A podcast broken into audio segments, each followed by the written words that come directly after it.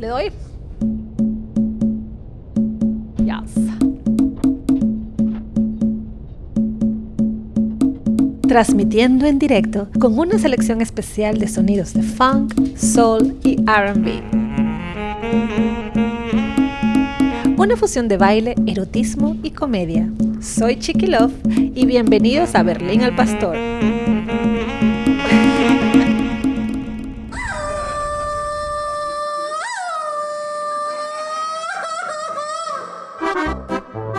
Berlín al Pastor. Seis nopales en Alemania. Berlín, Berlín. Berlín, Berlín. Berlín, Berlín, al pastor. Con un chingo de salsa, por favor. Pásele, pásele. ¿Cómo que no tiene piña? Hola, muy buenas noches. Estamos de nuevo en Berlín al Pastor, hoy de manteles largos. Nos acompaña Yaotzin Botello, Dante Busquet en la parte técnica. Yo soy Alejandro Moncada y estamos muy contentos de tener esta noche a la gran Chiqui Chiqui Chiqui Love. La entrada. Aplausos, por favor. Gracias, Love. gracias por estar aquí. Chiqui, ¿quién eres? Gracias por invitarme. Bueno, a ver, eh, he sido bailarina de striptease durante 20 años, pero mi carrera también me ha llevado a hacer shows de burlesque, shows de cabaret, y últimamente el erotismo no está muy separado de la comedia, por lo tanto me he empezado a hacer stand-up comedy.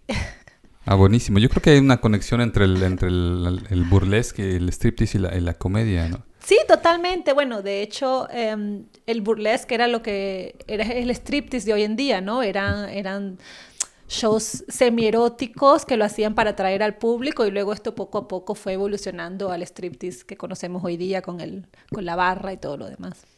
¿Y qué, qué tan importante es la velocidad? Para mí eh, me encanta, no sé, es un poco eh, la comparación quizás raras, pero en, en- a mí me gusta mucho el, el suspenso y la- el terror. Entonces, la clave, la clave es el- la velocidad. Y entonces en el, el striptease, entre más lento es aún mejor, ¿no? Esa expectativa de cuándo va a venir este momento en el que se revele algo. Bueno, depende de la situación, ¿no? Por ejemplo, em, en Inglaterra, que fue donde trabajé muchos años, un baile privado suele ser una canción, por lo tanto solo tienes cuatro minutos. Y si- y si piden una de Pink Una Floyd, canción muy corta. Eh, bueno, extended version, Sí, eh, eh, sí, eh, bueno, sí, a lo mejor sí tienes como, bueno, suerte para que pagó el baile, ¿no? Tiene más tiempo. Pero en el burlesque quizá puede ser un poquito más creativo en el escenario. Em, aquí en Berlín los escenarios, el show de escenario suelen ser dos canciones y un baile privado suelen ser mínimo 10 minutos. Por lo tanto, sí. O sea, son dos canciones. Dos Los canciones o- ex- o O menos más, que ¿no? sea Pink Floyd. sí, o los éxitos de ahora son, son, son cuatro canciones. The Wall, parte 1 y 2. Ajá. Y, ¿Pero quién selecciona la canción? Eh, bueno, depende, ¿no? Porque hay sitios donde, la- las bailarinas pueden poner su propia música, pero hay sitios donde tienes los DJs y Ajá. la verdad es que estás como a la merced de lo que el DJ va a poner. Eh, de hecho, hay situaciones muy graciosas porque como los DJs no han solido ser bailarines o bailarinas de striptease, No tiene idea. he tenido a veces que hacer striptease tú, ah, para Who Let the Dogs Out. No. O sea, te imagínate tratando de hacer Who Let the Dogs Out erótico. Es como que no.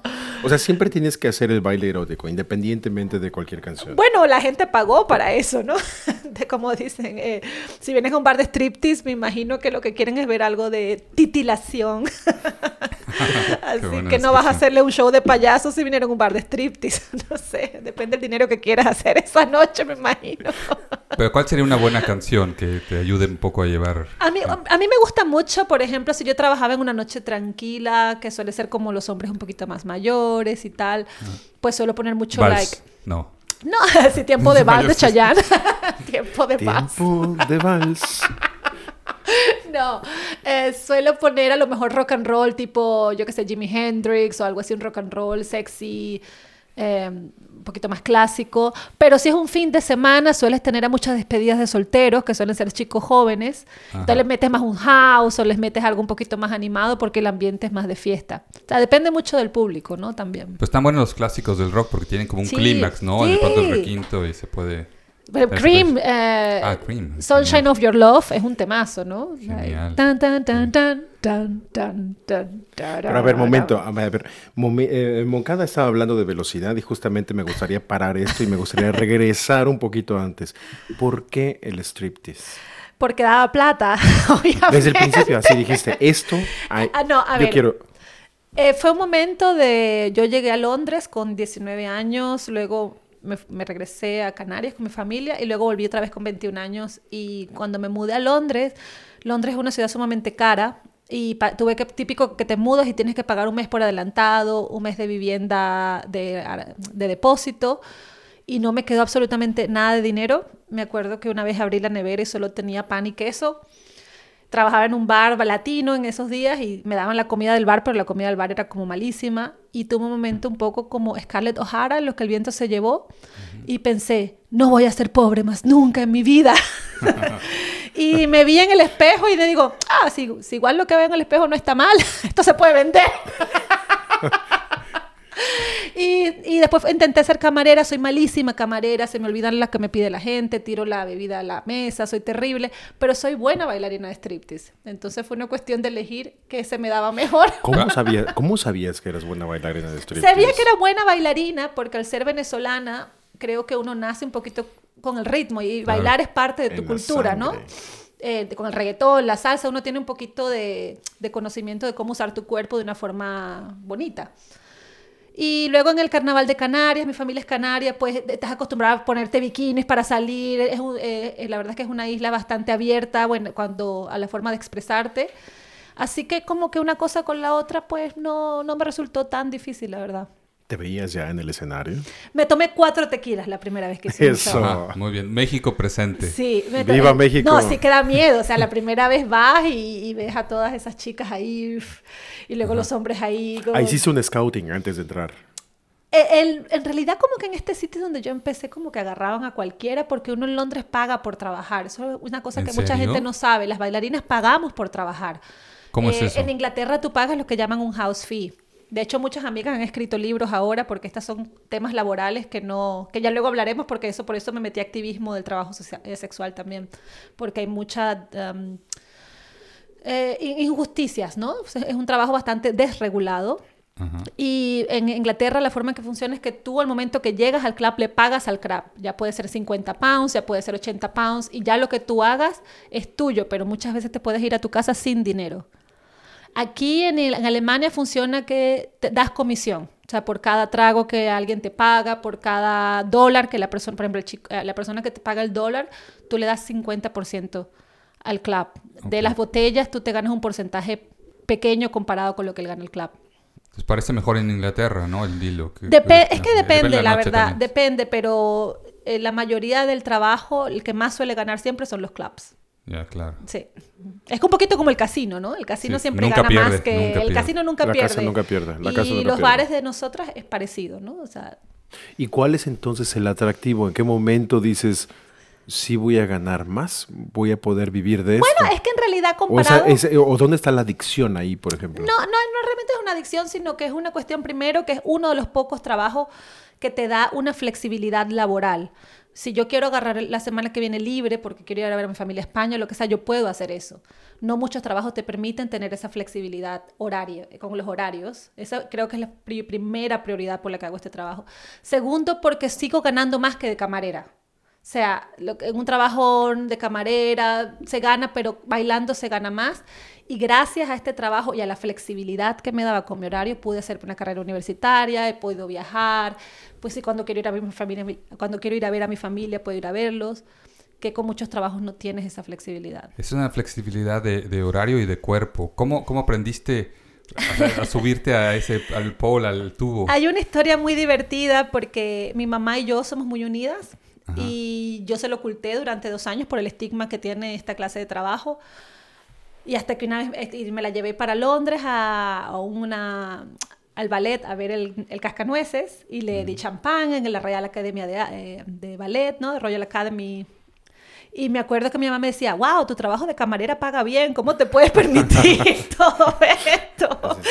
Mamá, tengo algo que Y- decirte. y yo, cuando eso trabajaba yo en un sitio de lesbianas, que pensaba que era el sitio como más tranquilo para enseñarle. Y me acuerdo que eh, la que la llevaba era una, una chica que se llamaba Kim. Y le digo, Kim, mi mamá no sabe que soy stripper, se va a enterar hoy. Y me dije, no te preocupes, chiqui, le voy a dar unos, unos chupitos de Pussy Shot, se llamaba. y un vaso de vino para que cuando tú salgas del escenario ya estés más relajada. Veo que mi mamá se toma el Pussy Shot. Eh, luego se iba a tomar el vino y digo, ya, ya me voy a montar el escenario. Empiezo a hacer todos mis trucos en la barra y mi mamá me pone la cara como que, wow. Y cuando salgo del escenario sudada, con el corazón así dándome duro, le digo, mami, ¿qué te parece? Me dice, ¿sabes lo que más me sorprende, hija? Que puedes hacer todo eso en una barra cuando siempre has sido tan floja.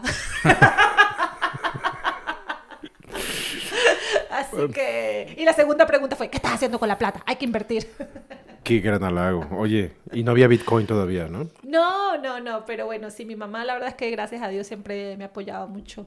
Con mi papá fue otra historia, pero también... ¿Qué pasó? A ver, a mí me interesa eso. No, es que sabes que Latinoamérica es como mucho más... Por eso, quiero saber. Tradicional y yo los entiendo, ¿no? Porque yo- también tenemos la gran suerte de vivir en ciudades donde la gente tiene la mentalidad un poquito más abierta. Él, eh, él siempre la verdad es que me, me quiso mucho, y, pero mi familia sí, porque cuando eso se enteraron por Facebook, porque me empezaron como a etiquetar en fotos donde tenía muy poca ropa y cosas de látex, y en fiestas así un poco subidas de tono. Como látex. Ahora hablamos de látex. Ay, cómo se dicen estos londinenses. Y entonces mis tías, mis tías eran como que, ¿qué está haciendo chica allá en Londres? y yo, bueno, gozándola.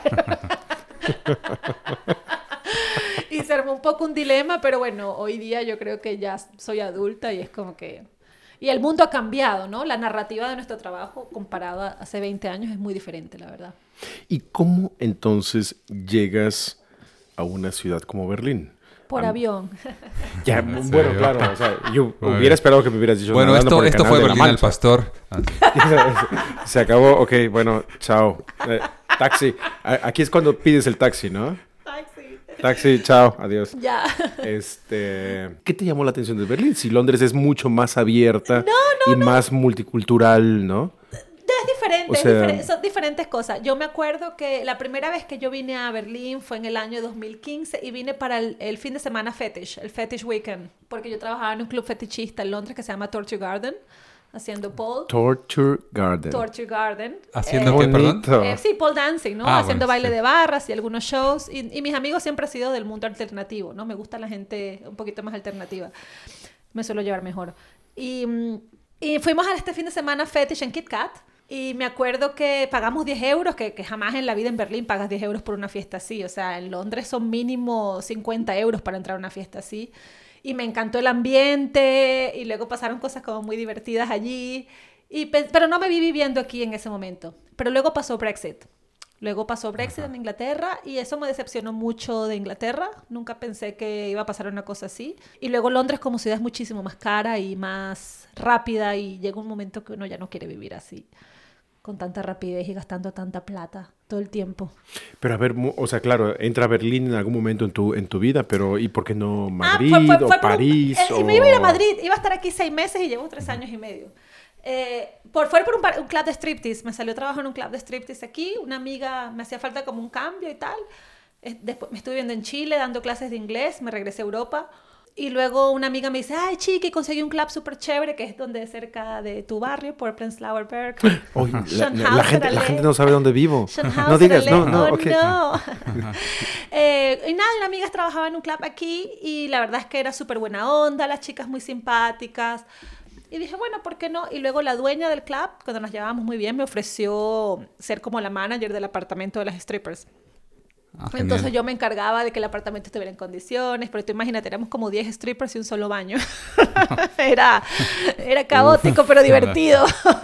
Pero había tubos, había tubos en cada, en cada habitación. No, cuando terminamos de trabajar lo que menos queremos ver es un tubo. Claro, lo que queremos ver es la cama y una Correcto. taza de té. Sorry, no le estoy rompiendo la fantasía No, a todo el oye, mundo. pero sí, Alemania- tenemos tubos en la casa. Pero Alemania tiene una, una tra- gran tradición de fetichismo, ¿no? No como Yo creo tradición- que los países mientras más reprimidos son, la Sí. cultura en general, la gente es un poquito más kinky, ¿no? Pero a mí me gusta, la verdad. Por eso siempre he vivido en sitios kinky, ¿no? En Inglaterra y ahora en Alemania. Es como que...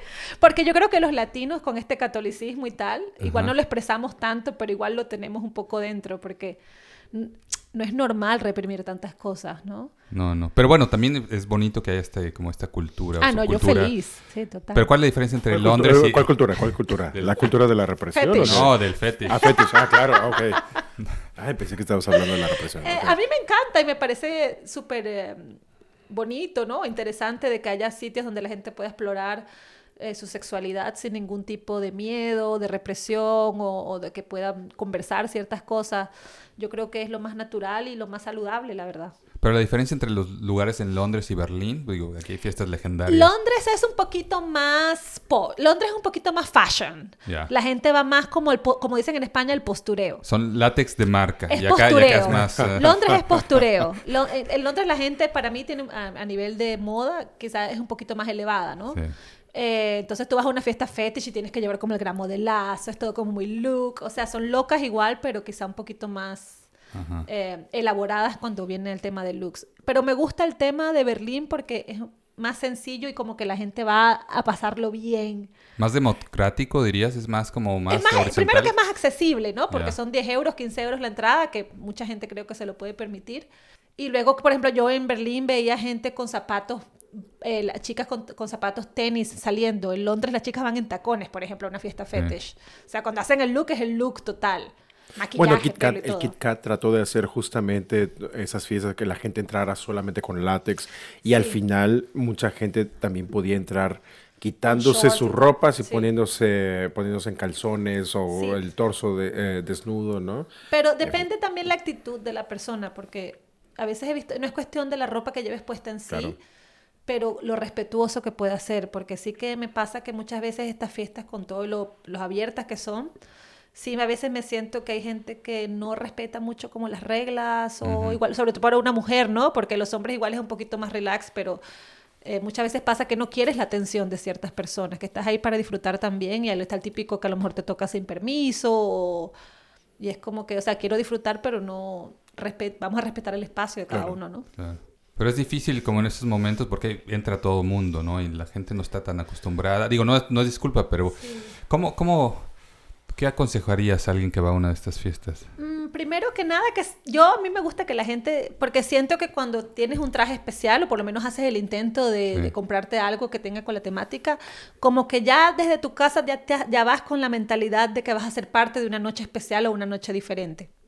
Entonces no es cuestión simplemente de, de estar ahí, sino de ser parte de la noche con tu traje, con tu actitud y, y respetar y siempre preguntar por consentimiento, ¿no? Como decíamos, consent is sexy. Eh, si quieres jugar con alguien o quieres interactuar con alguien, sobre todo si es una mujer y ves que estás sola, siempre pregunta por permiso primero. Mira, ¿te, te puedo hablar contigo? ¿Te estás pasando bien? Te- o sea, mu- so- respeto sobre todo, sí. Genial. Oye, pero yo quería regresar a lo, de, a lo del estigma. Porque al mismo tiempo el baile me parece algo primordial. O sea, el burlesque es una cosa antiguísima, ¿no? Es una cosa de Sí. fecundidad, de libertad, de, de- de- de celebrar el- lo femenino.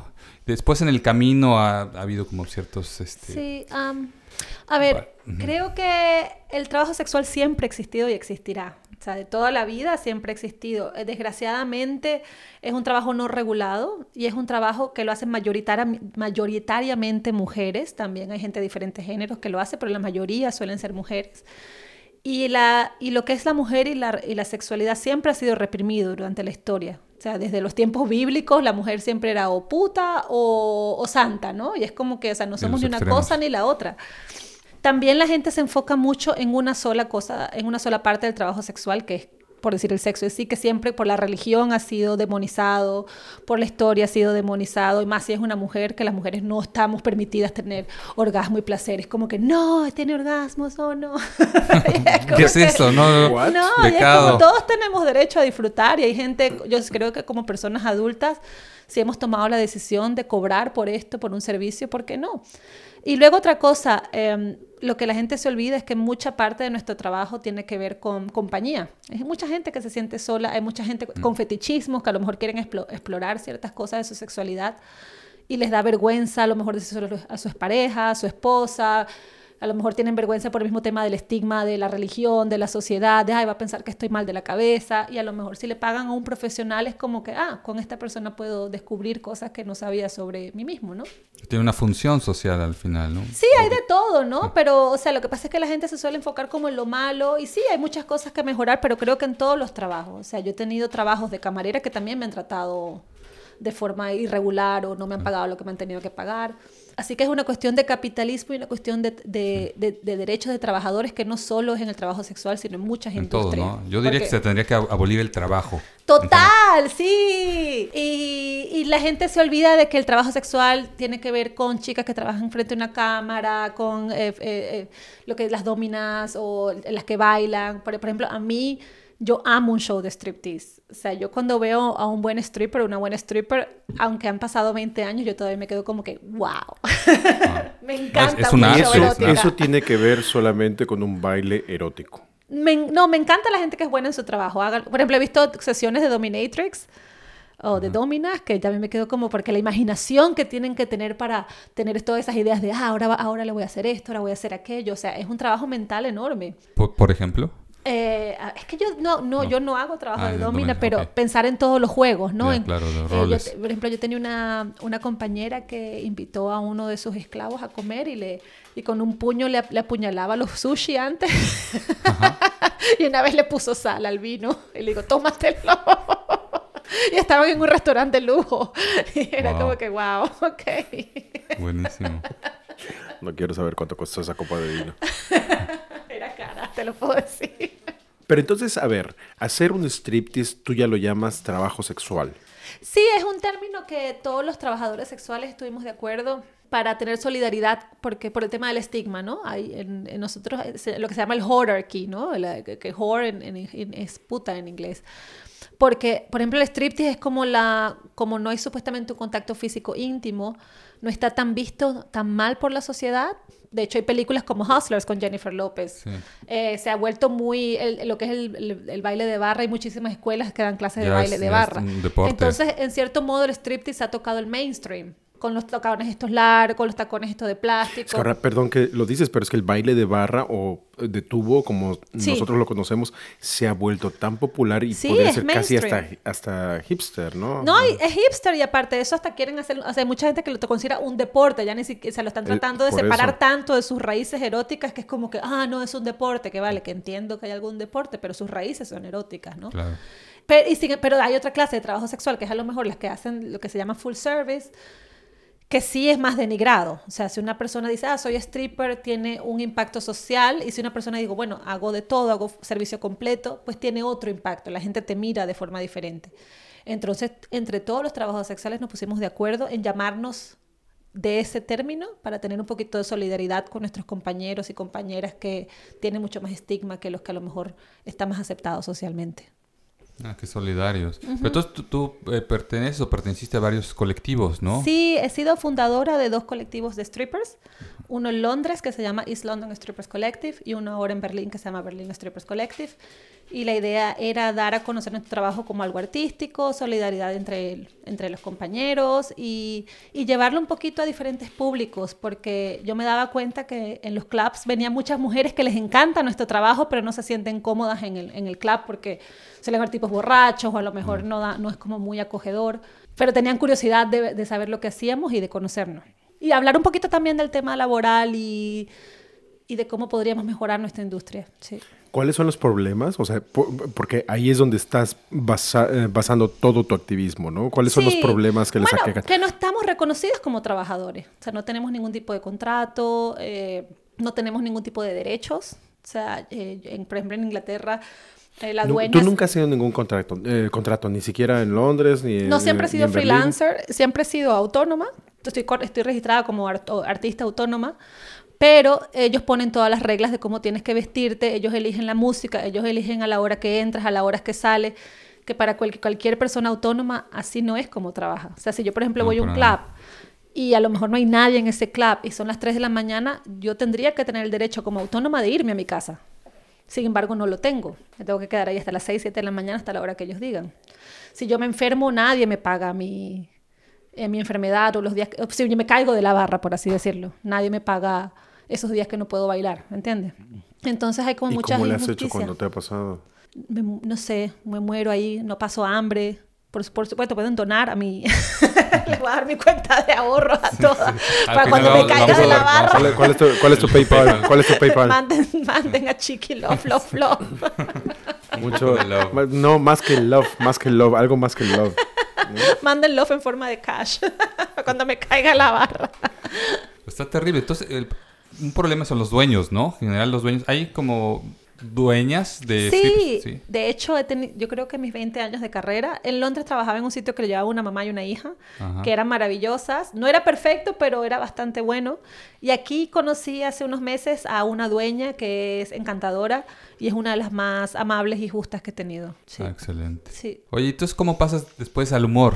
Bueno, quizá lo traías, pero ahora eh, también eres- parte de un colectivo de, de- de mujeres Sí, de La latinas que, has- que hacen comedia en Berlín. Sí, pues resulta que conocí a Liliana. Liliana es Dominatrix. Liliana.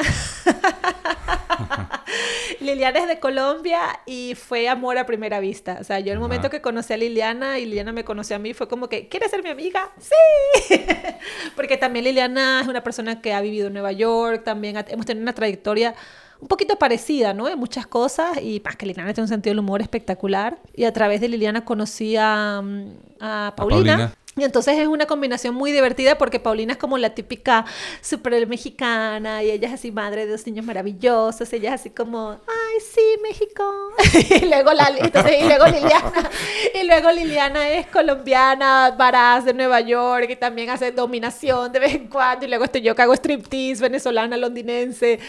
Entonces ha sido una conversación muy divertida y eh, mi familia tiene muy buen sentido del humor. Mi papá era muy divertido, mi mamá también es una, una persona muy divertida.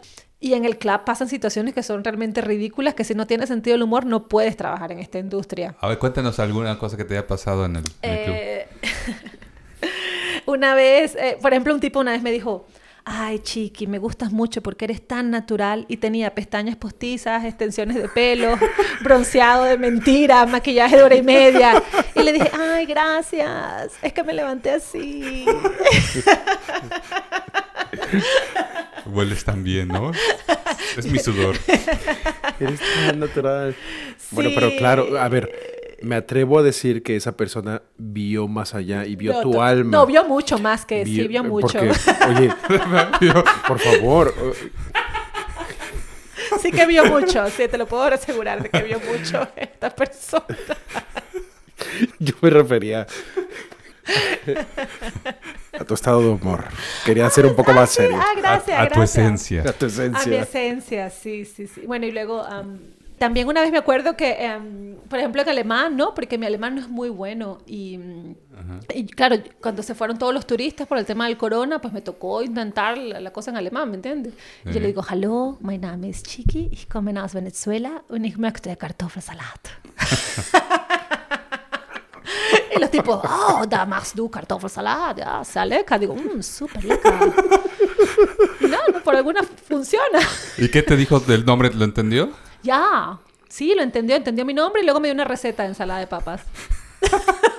y yo ahí haciendo un baile privado y el escribiendo la receta de la mamá, ¿me entiendes? De la ensalada de papas que hace la mamá en Bavaria, yo no sé. y yo, ah, Dankeschön, das ist fantastisch. Oye, tu alemán está perfecto, ¿eh? Para llevar. Sé, no sé mucho más. Pero bueno, lo suficiente para vender un baile privado. Muy bien. Oye, pero también haces, haces este eh, modelaje para dibujo, ¿no? Pintura. Sí, bueno, este es un proyecto que surgió en Londres con Ajá. el East London Strippers Collective porque una de nuestras compañeras que acaba de publicar un libro buenísimo que se llama Ethical Stripper, Stacy Clare, sobre eso, eh, derechos laborales, un es un libro de 400 páginas y lo acaba de publicar. ¿Con, Pues- con ilustraciones? No, oh, mira, ¿viste cómo son? No. ¿Viste? No, no, oye, no se toman en serio. Todo, todo el ¿Estás tiempo viendo? estuve... eh, Mira, no se tenía que toman- caer... No, es una carga cultural No, de los seriedad hombres, de la trabajo. estupidez que tiene que, que aparecer Por eso viste eventualmente. que hay que tener comedia. Y nada, la Stacy también eh, es artista, o sea, ella dibuja y, y vio la relación porque las, las poses que hacemos en la barra, y la verdad es que es muy bonito para mí a nivel de espectáculo, para mí un, un buen show de striptease es precioso. Y ella dijo, ¿por qué no combinamos el arte de dibujar con bailarines de striptease?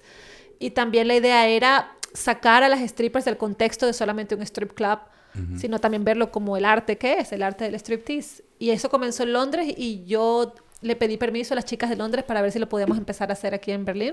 Y lo empezamos a hacer en Berlín y también a veces hago modelaje para otros como Sketchery, que voy a estar el- en unos días allí. Entonces es como un striptease y la gente te dibuja y la verdad es que el público es encantador. ¿Y si llegan realmente dibujantes o hay algunos que descubres, "Ey, está haciendo puros palitos? Viste que son malos, es que mira, aquí no hay, no hay seriedad, aquí no hay Puros seriedad. palitos, güey, aquí no no, hay mames, seriedad en esta, en esta. Sí, son artistas, Alejandro, deberías venir y hacer unos dibujos yo, tú yo voy, también. yo voy a ir, sí, claro. claro.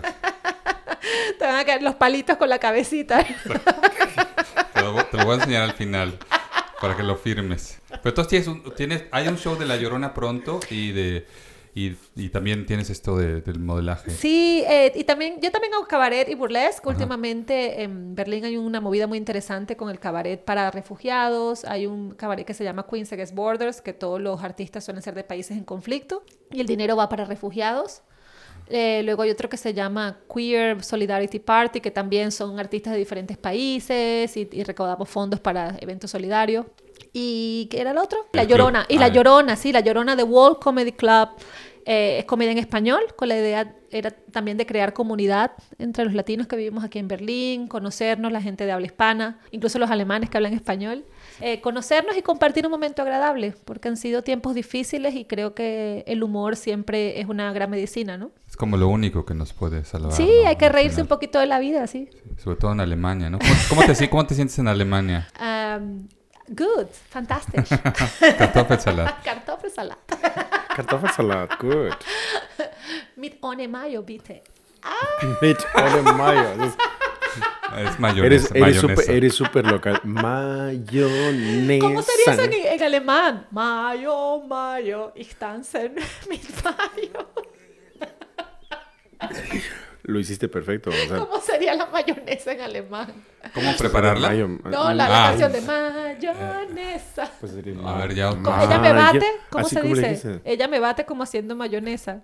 ¿Tú que hablas alemán? Eh, Uy, ella- esto es- bueno, es que tendríamos que ser Sí, medio sí, latinos, sí. ¿no? Ella me, lyrics. ella me schlaguea como si fuera mayo, ¿no? Así. La que- Schlag mich mayo. ¿No? Me gusta. Está bien, nuevo ¿te parece? el nuevo éxito. ¿Te parece bien? Sí, para el verano va a estar buena esta canción. Bueno, po- ponlo por favor. Eh, Este, no, no, no cobramos, no cobramos este copyright. no te Ok. preocupes. Pero reggaetón, ¿estás de acuerdo con el reggaetón? Por supuesto, pero sobre- me me, gusta el reggaetón viejo. sí, Me gusta claro. el re- Tito el. Bambino. Ajá. ¿Cómo ¿Quién que se llamaba? El pa' que lo goce. Eh, pa' que lo goce. Pa' que retose. Tan, tarara, ta, tarara, ta. ¿Y el Eh, nuevo te parece como muy, muy sanitizado? ¿Qué te, o Es que me parece como aburrido. Me gusta la otra, otra noche, otra. Don Omar del Viejo es Don bueno. Omar, dale, sí, don, dale. Papi chulo de Lorna. Papi, papi, papi chulo. Ese era un temazo. Yo creo que los de ahora son muy machistas también, igual, ¿no? También, bueno, hay como una movida un poco también, como Bad Bunny que está medio Sí, más Bad Bunny es chévere. Sí, Bad Bunny me gusta y algunos de los nuevos, pero es que sabes qué pasa, no sé si es una cuestión de edad también, pero es que el reggaetón viejo me recuerda a mis años mozos ahí, dándolo todo en esas pistas de baile. Ahora el perreo es para abajo, pero me doy la rodilla un poquito más. Ay, somos todos de la misma generación. Queremos ¿verdad? perrear, pero la rodilla solo nos deja hasta la mitad nada más. Ah, entonces ya no puedes hacer, ya no puedes hacer perreo. No, si el perreo lo puedo hacer, el problema es el día siguiente. Oye, no, pero yo te he visto en el tubo y impresionante. Subes dos, Sí, sí, dos sí. metros. El tema al día el- siguiente, que estoy llena de Ah, moratones. ¿sí? Oye, por cierto, ahorita que dijiste lo de, lo, lo de reggaetón y machista, tú eh, en, en una de tus descripciones, que ya sé que no te podemos encajonar con dos palabras o tres, pero decías así como stripper feminista. Sí, eh, ¿Qué es eso? A mí, a mí me chocan los dos conceptos por completo y no sabría qué, qué, qué pensaste tú cuando lo definiste. Sí, por un tema del, del- del estigma también, ¿no? Yo creo que porque las mujeres no podemos tener eh, autoridad sobre nuestro, nuestro propio cuerpo y lo que queremos hacer con nuestro cuerpo. O sea, la cantidad de veces que a mí me han objetificado, incluso de, de cuando eres menor de edad, ¿no? Que es una cosa que cuando te das cuenta de más grande, que dices, wow, eso no era normal, ¿no? Yo me acuerdo que en Venezuela y en Latinoamérica, en todos sitios, cuando tienes Tenía yo, yo 15 años, pero yo siempre me he visto mucho más joven de lo que soy. Y los tipos Sí. te, te gritaban unos piropos súper subidos de tono, ¿no? Y yo decía, cuando eres mujer, desgraciadamente, el- te suelen ob- objetificar, ¿no? Y hasta que llegó un momento que dije, un momento, si me van a objetificar igual, voy a darle la, la vuelta a esa moneda, le voy a sacar plata y va a ser bajo mis propios términos en un sitio donde hay una seguridad de que si alguien me, me, me toca de más sin mi permiso, a esta persona la echan del local. De hecho, yo me siento muchas veces más segura en el trabajo que me he sentido en un club club, normal. sí. O sea, a mí me han tocado sin permiso en la calle, en un club normal, en sitios donde no me lo esperaba. Y sin embargo, en el trabajo las reglas las pongo yo. Ah, Yo decido quién puede ir conmigo a un baile privado, quién no, por cuánto, por cuánto tiempo. Y si la persona se pasa o me hace sentir incómodo, llamo seguridad, esa persona la echan. Pero entonces, por definición, cualquier stripper sería feminista, ¿no? Sí, no, es yo simplemente que le pones nombre para... no, No, pero sé. tú eres más consciente de, de- No, no puedo hablar por todas las strippers porque hay millones de strippers a nivel mundial. Hay unas que se consideran feministas y otras que no, pero para mí es importante que la mujer se sienta que tiene autonomía sobre su propio cuerpo, sus decisiones y, y el dinero que gana. eh, y que sea con sus propias reglas, ¿no? Eh, también me interesa mucho la libertad de la mujer en todos los sentidos y no me importa el trabajo, el trabajo, el pro- no me importa el trabajo que haga esta mujer. Yo también doy clases de striptease y otra cosa que pasa con las mujeres es que desde muy pequeñitas se nos enseña a tener vergüenza no solo de nuestro cuerpo, sino de nuestra sexualidad, de nuestras opiniones. Muchas mujeres vienen a mí y me dicen es que soy gorda, es que soy fea, es que no me gusta mi cuerpo. Y luego las ves y son lindas, pero la sociedad no les gusta que las mujeres seamos felices porque una mujer infeliz gasta en productos de belleza y en cirugía. ¿Verdad? Porque buscas una atención ah, de afuera porque a ti misma no te suelen hacer feliz. Y yo muchas veces he tenido chicas que vienen a mi clase de striptease y al final de la clase, wow, gracias, me siento linda. Porque es un poquito de autoestima y de no tener vergüenza de tu sexualidad y de tu cuerpo y de no tener vergüenza de lo que la sociedad piense de ti. Estoy harta de, de las proyecciones exteriores sobre mi cuerpo y sobre mí. Es como que, ¿quién son ustedes? Pero ahora cuando me dicen, ay, no me gusta tu trabajo, ¿cómo te puedes llamar feminista y ser stripper? Digo, te lo puedo contar por 100 euros 10 minutos. Y ya está contando, ya está Ok, corriendo. ok, Alex, eh, Monks, llevamos cinco minutos. Llevamos cinco minutos. No, Deja pero ahí porque ya son 50. Hay mu- mucha justicia poética en lo que dices, me gusta mucho. Pero como antes de irnos, a mí me gustaría que, ¿qué, qué recomendarías a los hombres? A los hombres? ¿Cómo, ¿Cómo podemos ser mejores? Em, que tengan un poquito de empatía, ¿no? Y un poquito de respeto. eh, y cuando vayan, un, por ejemplo, a, a algún show erótico, den propina porque las muchachas pagan por trabajar y que no, va- no nos hagan perder el tiempo. Pero sobre todo lo que ¿Qué es hablábamos antes en? ¿Qué es perder el tiempo? Que, por ejemplo, muchos tipos van a los sitios de striptease y, muchas veces me han dicho, ah, pero soy lindo, no me vas a cobrar, ¿no? Y yo es como que, no, ¿por qué? ¿En Inclu- pero incluso mujeres, ¿eh? Muchas mujeres como que, ay, soy mujer, no te tengo que pagar. Y es como que, vamos a ver, si yo voy al cine, yo pago por ver la película. Me guste o no la película, yo pago por ver la película Por antes. supuesto. Es un espectáculo, ¿verdad? Yo voy al teatro, pago una entrada, a lo mejor me gustó la obra, a lo mejor no, pero pagué mi entrada para ver mi, mi espectáculo. Y lo mismo con nosotras pero no es un trabajo que suele ser valorado, porque eh, la sociedad espera que las mujeres seamos sexualmente disponibles todo el tiempo, pero de gratis. De hecho, mira la publicidad como es, siempre hay mujeres casi en pelota. A la mujer siempre se la ha sexualizado, pero como alguien ajeno. Pero cuando tomamos propiedad y decimos, mira, no, respeta mi trabajo y págame por mi tiempo, y lo que hablamos otra vez de, qué recomendación le doy a los hombres, como hablamos del Kit Kat antes, que pidan consentimiento, pide permiso. Es como, estás, y, y- y chequea, estás cómoda, estás bien, todo bien. Si ves que una persona está incómoda en tu presencia, pues relájate, ¿no? No, no, no, invada- no invadas el espacio personal de alguien y no hagas preguntas maleducadas o incómodas. Pero es que como que muchas veces no se pueden ver esas reglas en, em, Entonces usa un- en, en- en- en- en un lugar donde parece que se rompen o donde estás viviendo algo que no es normal, ¿no? Porque de repente ves ese erotismo y ese baile que normalmente no ves, ¿no? Este... No, es normal, pero, pero... estás viendo un bar de striptease que esperabas ver un montón de pescados nadando. ¿Cómo que voy a un bar de striptease? No es normal que vea una mujer en pelota. Es como Ya, que sí, claro, no, hello. no, eh, perdón, o Te sea- ahí tú solo. Reformulo un poco. Es, es ¿Qué esperabas ver? La sirenita. la sirenita. Un elefante del la sirenita, circo. show de... Show de, de- Fui a un bar de striptease y vi un elefante. Eso sí sería raro. No, es un poco... eh,